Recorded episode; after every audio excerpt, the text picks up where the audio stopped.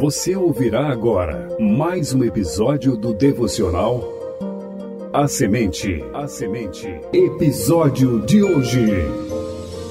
A glória de Deus e a morte dos seus filhos. Episódio 118 da série Meditações no Evangelho de João. Leitura bíblica João capítulo 21, versos 18 e 19. Apresentação: Missionário Genoan Lira.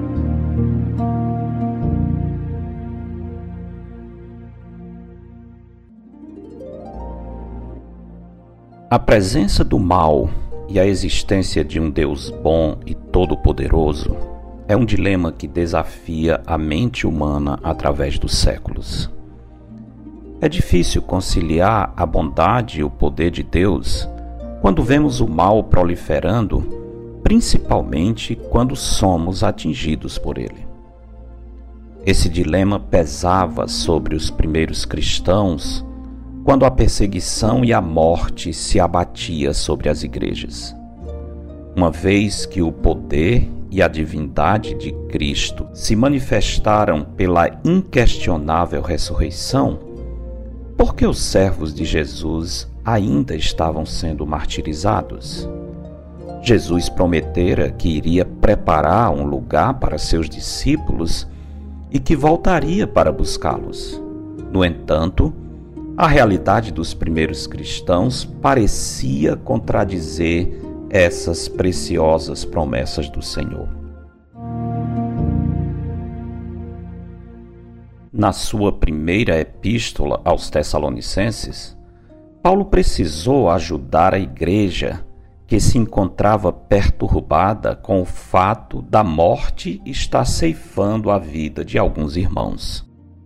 Entristecidos, os Tessalonicenses achavam que, em parte, a morte tinha tido vitória, pois, mesmo que os cristãos estivessem na presença do Senhor, eles não iriam participar do glorioso momento do arrebatamento da igreja, ocasião em que Cristo encontrará os salvos nas nuvens. Assim, Paulo escreveu para ensinar a igreja que os que partiram em Cristo não iriam perder nenhuma das alegrias propostas para a Igreja do Senhor. Não há dúvidas de que, ao tempo em que João escreveu seu Evangelho, Pedro já havia sido morto pelo governo romano. Certamente os cristãos estavam perturbados com a notícia do martírio de Pedro.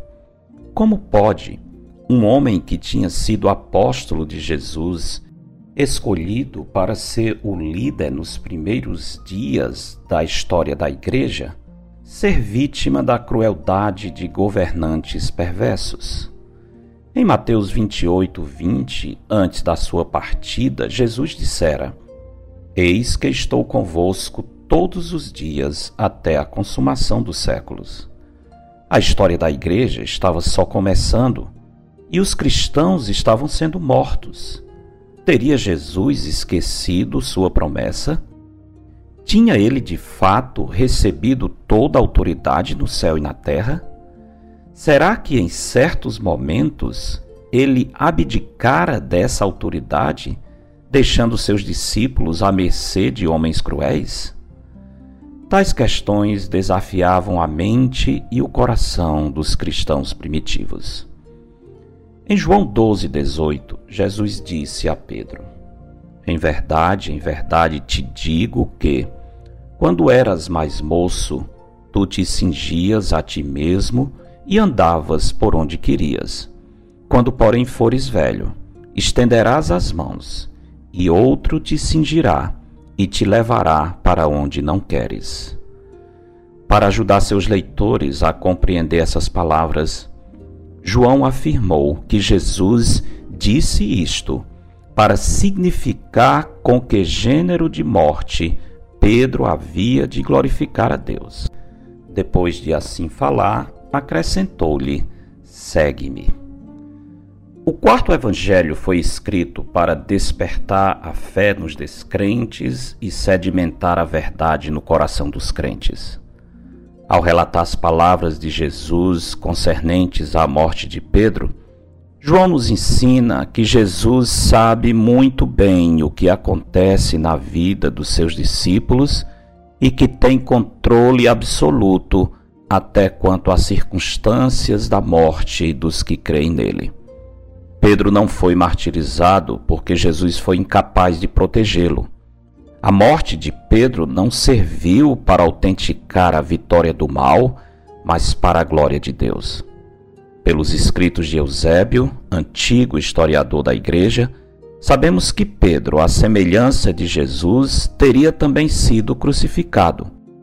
A única diferença seria que, não se sentindo digno de morrer como o Senhor, Pedro teria pedido para ser crucificado de cabeça para baixo. Mesmo que a Bíblia não registre detalhes da morte de Pedro, sabemos que ele foi realmente martirizado e sabemos também que o tempo e modo da sua morte contribuíram para que Deus fosse glorificado. A mensagem de João para os cristãos tristes era esta: Não pensem que Cristo abandonou seu povo pelo fato da morte estar ceifando a vida de alguns servos do Senhor até mesmo na hora da morte, Jesus agirá em todas as coisas, visando a sua glória e o bem dos seus amados. Não sei se você agora está sofrendo por causa da morte de um servo de Deus ou se está temeroso quanto à perspectiva da sua própria morte.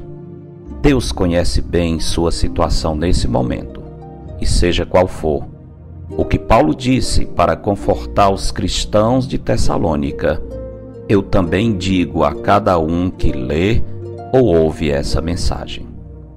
Consolai-vos, pois, uns aos outros com estas palavras. 1 Tessalonicenses 4,18 Porque dele, por meio dele, e para ele são todas as coisas. A ele, pois, a glória eternamente. Amém. Eu sou o pastor Genuan Lira, missionário da Igreja Bíblica Batista do Planalto, em Fortaleza, servindo com a missão Maranata. Você ouviu mais um episódio do devocional A Semente. A Semente. Para entrar em contato, escreva para pastorgenuan@gmail.com. Tenha um bom dia na presença do Senhor. Edição Rádio Web CBR Esperança, sintonizando e direcionando suas afeições a Deus.